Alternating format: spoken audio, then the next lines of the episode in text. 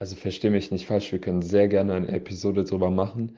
Nur mein Problem ist halt, dass ich seit, lass mich mal überlegen, ich glaube halt for real, seit der WM kein einziges Spiel mehr von der deutschen Nationalmannschaft gesehen habe und bei 90% der Spielen auch nicht mal die Ergebnisse mitbekommen habe. So, ich wusste auch jetzt gerade nicht, dass Länderspielpause ist. Ich habe mich gewundert, warum die Bundesliga nicht mehr weitergeht. Dann habe ich gestern auch nur in der Mannschaft mitbekommen, wie die, wie der Zwischenstand bei Deutschland war. Aber mich juckt die Mannschaft einfach nicht mehr. Können wir trotzdem gerne machen. Moin und viel Spaß bei Kabinengespräch, dem Podcast von Moritz Zinken und Lukas Schibrita.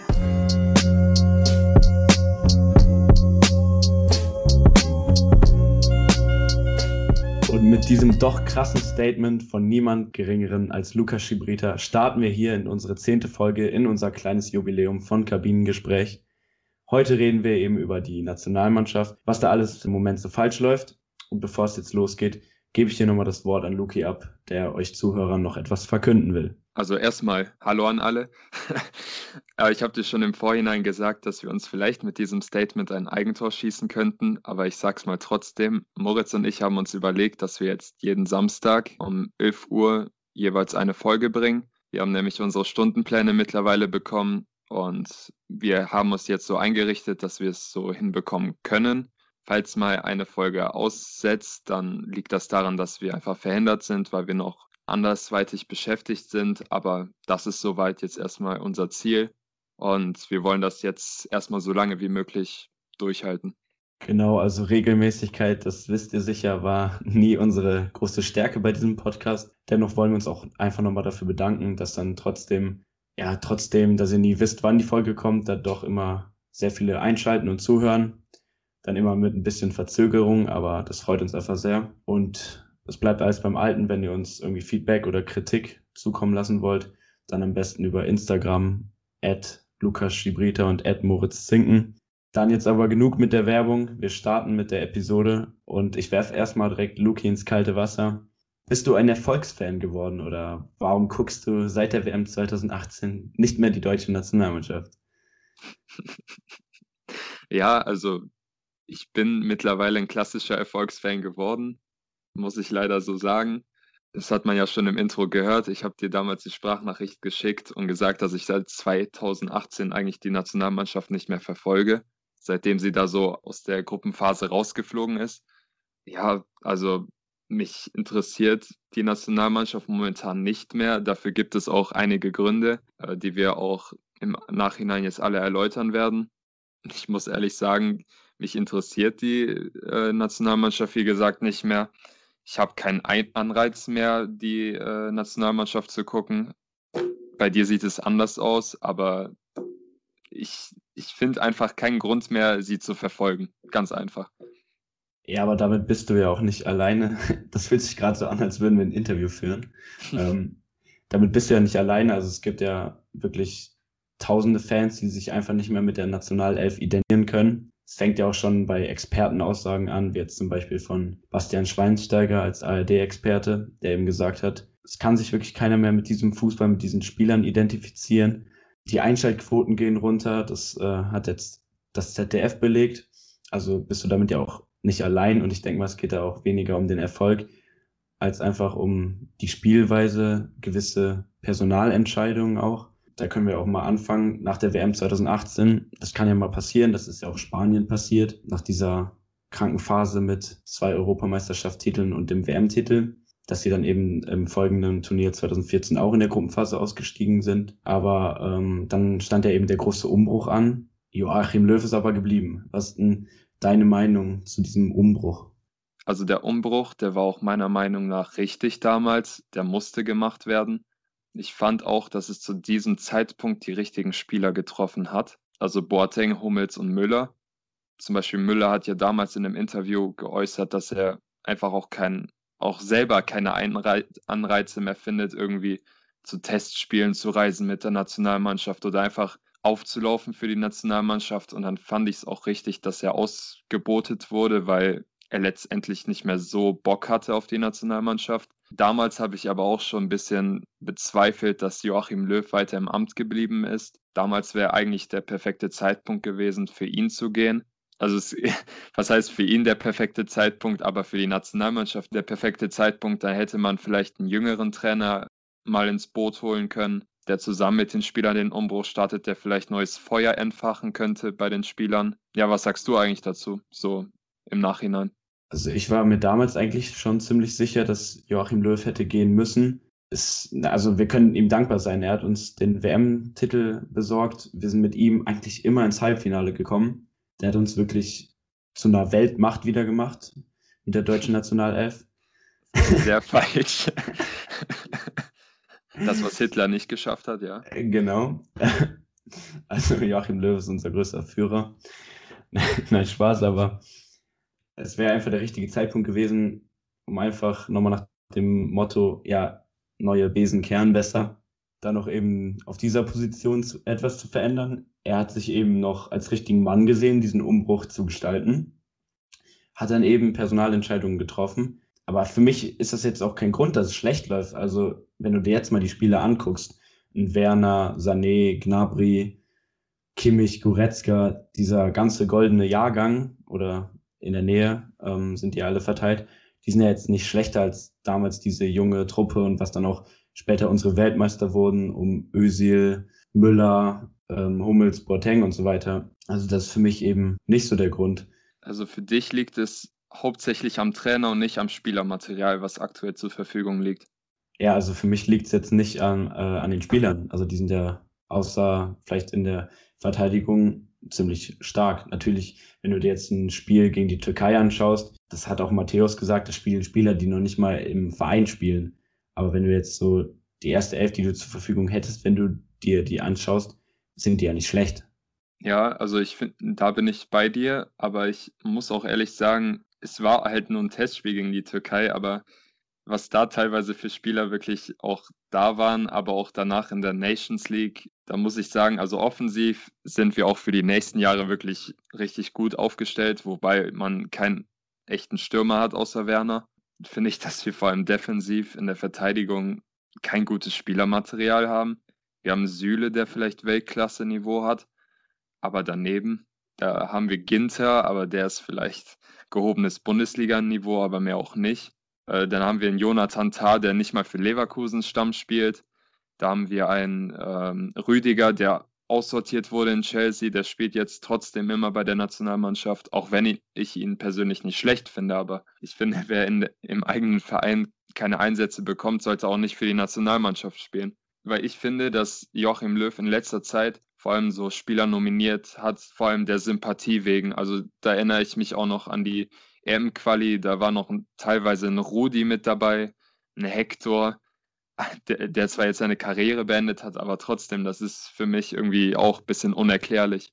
Ja, also das äh, wollte ich damit jetzt nicht sagen. Also ich bin definitiv der Meinung, dass da auch die Spieler, die jetzt mittlerweile ausgebotet wurden, wie Müller, Boateng und Hummels eben im direkten Vergleich noch besser sind als Spieler, die aktuell dort spielen und dass Joachim Löw auch teilweise Personalentscheidungen trifft, die für mich einfach keinen Sinn machen. Ein Julian Draxler zu einem Kapitän zu machen, der bei Paris nicht spielt. Du hast die Spieler teilweise genannt. Hier Nico Schulz spielt bei Dortmund keine Rolle, spielt dann auf einmal Linksstamm. Es ist natürlich mal gut, die Jungen zu testen, aber dann macht man das eigentlich stückweise und integriert die und guckt dann, ob die gut genug sind und hat dann nicht auf einmal eine komplette B- oder C-Elf auf dem Platz das ist für mich auch so ein Faktor, warum man sich nicht mehr mit der Nationalelf identifizieren kann. Weil da spielen nicht die elf besten Spieler unseres Landes aktuell. Ja, und da muss ich noch vielleicht dazu fügen, mir fehlt da, das hast du auch eben so ein bisschen angeschnitten, vielleicht so eine, so eine Achse von Spielern, die wirklich auch jedes Spiel spielen. Momentan habe ich das Gefühl, dass außer Neuer in jedem Spiel irgendwer anders aufläuft und vielleicht Werner oder Sané wir hatten damals so einen Schweinsteiger Podolski oder eigentlich wusstest du im Vorhinein schon, wer spielt und mittlerweile kennst du die Spieler, also als Außenstehender, als Außenstehender kennst du die Spieler mittlerweile auch nicht mehr. Äh, mir fehlt da einfach irgendwie so eine Beständigkeit, dass wirklich ein kleinerer Kern zumindest an, an Spielern jetzt halt immer spielt. Ja, die Spieler, die man da vielleicht noch nennen könnte, und auch wirklich die Zukunft, die zukünftigen Anführer sind. Das sind halt noch Goretzka, Kimmich, die auch eben in Bayern quasi die neue Achse ähm, gestalten. Aber ich weiß, was du meinst. Also ich habe halt auch einfach ein bisschen das Gefühl, dass Joachim Löw irgendwie total viel rumexperimentiert und für mich auch einfach nicht mehr so sicher wirkt. Also als wäre er wirklich überzeugt von dem, was er tut.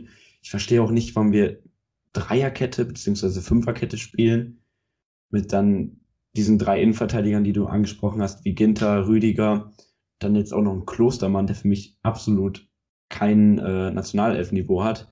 Ja, und dann gibt es halt vielleicht auch so einen Spieler wie Groß, der ja immer dafür galt, dass er vielleicht so ein Liebling von Löw ist, der darf dann noch spielen, bringt für mich jetzt nicht mehr herausragende Leistung und die anderen Spieler in seinem Alter wurden eben rausgeworfen. Also ich finde, Löw muss sich halt einfach ein bisschen hinterfragen, ob das noch alles richtig ist, was er da macht.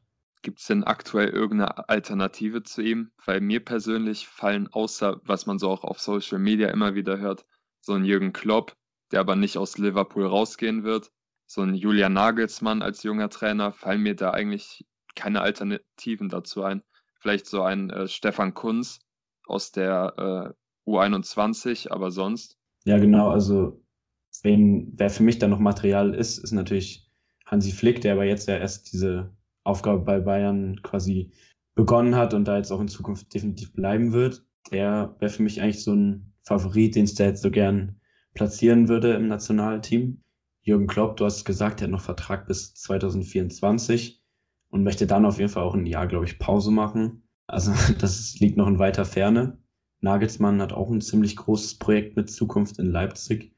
Also der Einzige, der mir da wirklich auch einfallen würde, der auch realistisch ist, ist eben Stefan Kunz der ja als Trainer unserer U21 auch wirklich schon seit 2016, 17 gute Arbeit macht, der ja dann auch Sieger geworden ist ähm, mit der U21 2017 bei der Europameisterschaft und ja, wirklich die jungen Spieler mit vielen neuen Methoden, da habe ich letztens eine Doku gesehen, die wirklich führt und ein richtig gutes Team daraus gemacht hat.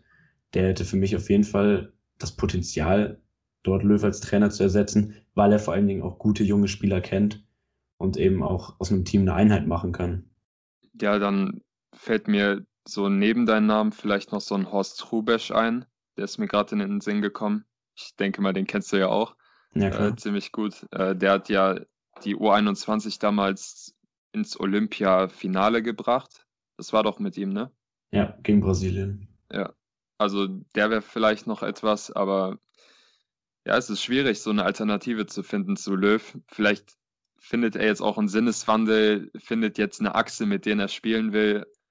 Äh, vielleicht tut sich da noch was. Aber ich würde noch direkt auf das Wer wird Millionär-Special gehen mit der Nationalmannschaft, weil ich da medial auch viele negative Stimmen dazu bekommen habe oder mitbekommen habe. Ich habe jetzt selber das, wie gesagt, auch nicht gesehen, weil mich das eigentlich auch nicht interessiert hat. Aber was sagst du dazu, weil du hast das ja gesehen?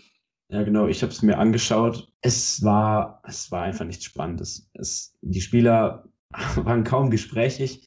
Barbara Schöneberger als äh, Telefonjoker hat da mehr Stimmung in ihren 30 Sekunden reingebracht als die kompletten Spieler.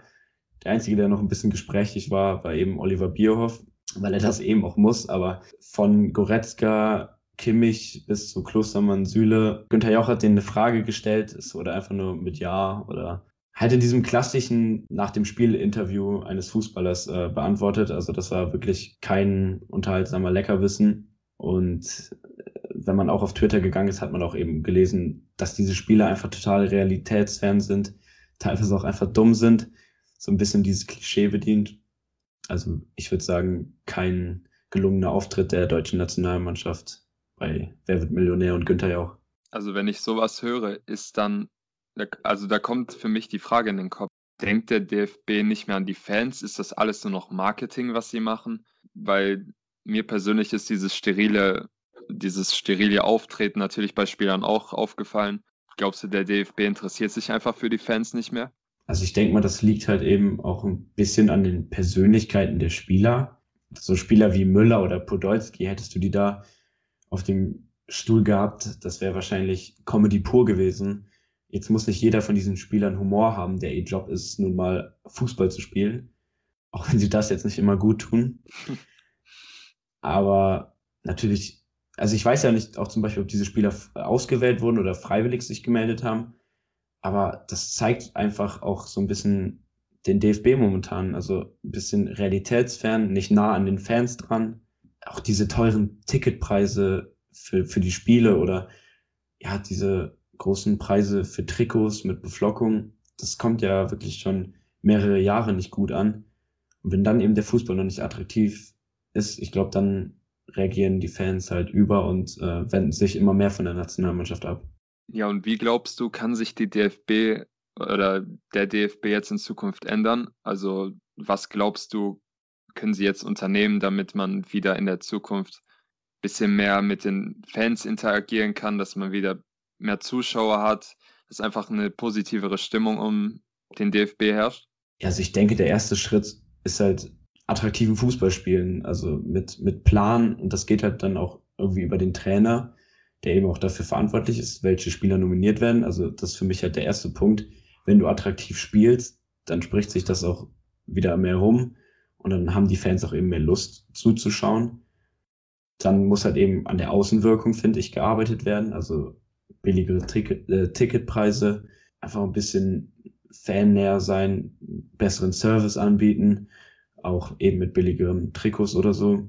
Für die Wettbewerbe können sie eben nichts, also keiner hat ja einen Plan. Auf einmal ist wieder Nations League, dann ist EM-Quali, dann ist wieder einfach ein Freundschaftsspiel, das gar keinen Sinn ergibt, ähm, weil die Nations League ja das eigentlich ersetzen sollte.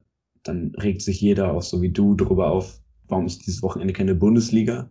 Also es gibt gewisse Dinge, an denen die definitiv arbeiten können. Also für mich persönlich ähm, ist, also das habe ich auch oft gelesen, ist dieses, dieses Branding oder was das DFB versucht, sich so zu vermarkten, so als Brand, so dieses die Mannschaft und Hashtag zusammen und äh, du, du weißt, was ich meine, ne? Die, diese ganzen äh, Sachen, die, wie sie sich vermarkten wollen und so. Ich finde, das stößt auch vielen, glaube ich, vielen Fans so ein bisschen auf. Und vor allem auch die Ticketpreise, das ist, glaube ich, auch einer der Hauptkritikpunkte. Wir waren jetzt, wie viele Jahre ist es jetzt her, dieses Deutschland-Frankreich schauen mit der Mannschaft? Vor vier oder fünf, nee, vier, ja, vier Jahren. Vier Jahren, ja. ja. Ich meine, für Fußballmannschaften bieten sie ja schon Rabattaktionen an. Vielleicht wäre es auch cool, wenn die Preise einfach so wie damals wären, dass sich das wirklich jeder leisten kann, auch jeder Fan. Ja, und wie gesagt, so ich bin, das habe ich schon ein paar Mal in Episoden gesagt, kein Fan davon, dass es viele Wettbewerbe gibt. Ich glaube, ein großer Teil liegt daran auch, dass die Fans einfach keine Lust mehr haben, noch mehr Spiele zu schauen und sind dann eher abgefuckt, dass zum Beispiel jetzt Länderspielpause ist, anstatt sich darauf zu freuen. Ähm, das ist zumindest der Tenor, den ich so mitbekomme. Es könnte sich wirklich vielleicht ändern, wenn es in Zukunft dann weniger Wettbewerbe geben würde. Aber ich glaube, dass es in naher Zukunft da wenig Bewegung geben wird. Wenn man alleine nach England schaut, da wollten jetzt Liverpool und Manu ja durchsetzen, dass man jetzt, ich glaube, diesen Ligapokal absetzt und generell einfach weniger Spiele hat in der Saison. Ich glaube, die wollten auch durchsetzen, dass es nur noch 18 Teams in der Premier League gibt und nicht mehr 20. Das wurde aber auch einstimmig abgelehnt. Da war keine Mannschaft dafür. Äh, deswegen, wenn ich, wenn man alleine rüberschaut, wird es da, glaube ich, wenig Bewegung geben ja, das ist ja, das, was du gerade ansprichst, das ist ja auch viel diskutiert, zum Beispiel bei Streaming-Angeboten wie Netflix oder so, dass es eben auch Studien dazu gibt, dass irgendwann vielleicht zu viel Angebot den Nutzer eher davon abschreckt, weiter das äh, zu nutzen. Das kann ich mir auch eben bei Fußballspielen vorstellen, weil irgendwann verliert das an Bedeutung. Sonst hat man sich so wirklich gefreut. Heute sehe ich nochmal die Nationalmannschaft dann war das wirklich so, okay, die Tage, jetzt zum Beispiel Samstag oder Sonntag, der dann spielfrei von der Bundesliga war, hast du es vermisst, aber du hast dich dann zum Beispiel wieder auf Montag gefreut, wo dann halt wieder ein attraktives Spiel mit der Nationalelf war. Und sonst, was dem DFB natürlich auch schadet, ist eben das, was jedem Fußballromantiker ähm, aufstößt, ist zum Beispiel jetzt die Razzia gewesen beim DFB, wo dann eben wieder Geld veruntreut wurde oder Steuer hinterzogen worden dann wirft man den DFB natürlich in einen Topf mit der UEFA oder der FIFA, was halt einfach alles ja korrupte Vereine sind. Deswegen muss der DFB da sich wahrscheinlich erst nochmal an seinen Wurzeln orientieren, Fan näher werden und für die Wettbewerbe kann man eben nicht viel oder auch nicht viel verändern. Aber das sind so meine Punkte, was der DFB besser machen müsste. Also dann fasse ich mal kurz zusammen. Jetzt haben wir genannt, was der DFB verbessern muss, dass man einfach einen klaren Plan zeigt, wie man in Zukunft spielen will, mit welchem Spielermaterial man agieren will. Und mit welchem Trainer? Genau, welchen Trainer, dass man die Trainerentscheidung nochmal stellt oder die Trainerfrage stellt. Wobei, äh, darf ja? ich dazu noch was sagen? Wobei ich, also glaubst du wirklich, dass Löw von Bierhoff rausgeworfen wird? Nee, das nicht. Ich glaube, der bleibt so lange, bis er freiwillig geht oder stirbt. Als ob er so ein Diktator wäre. Ja, jetzt mal ernsthaft. Also natürlich, wenn er jetzt nochmal rausfliegen würde, würde er selber den Hut nehmen und da vielleicht auch zu gedrängt werden, medial. Aber der hat ja schon sich ein gewisses Standing erarbeitet, dass ich nicht davon ausgehe, dass vor der EM nochmal die Trainerfrage gestellt wird. Gut, stimmt. Er hat ja jetzt auch in einem Interview gesagt, dass er oder dass ihm die Meinung von anderen egal sei, dass er nur auf sich guckt. Das fand ich auch ein bisschen bemerkenswert, dass er wirklich keine Kritik zulässt, was ich auch ein bisschen schade finde, dass er vielleicht auch keine Selbstreflexion zeigt. Aber das scheint abzuwarten. Wir können ja natürlich nicht hinter die Kulissen schauen. Äh, das sind alles Vermutungen.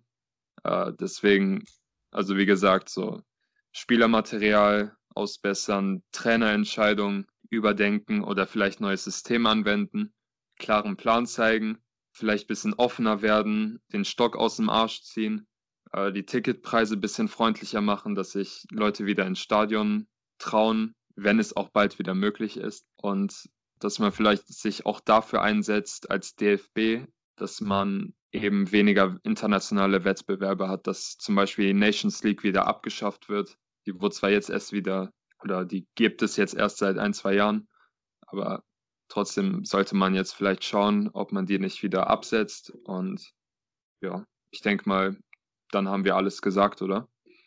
Ich fand, das war eine richtig gute Zusammenfassung unserer Folge. Wenn du jetzt nichts mehr sagen willst, dann verabschieden wir uns. Denkt immer dran, Hashtag die Mannschaft und genießt die wirklich kreativen Choreografien der deutschen Nationalmannschaft, wie beim letzten Spiel, wo einfach nur auf den Rängen stand, gewinnen. Oder Vollgas. Das war's, bis zum nächsten Mal. Denkt immer dran, samstags um 11 Uhr, wir versuchen's. Das war Kabinengespräch. Ciao. Ciao.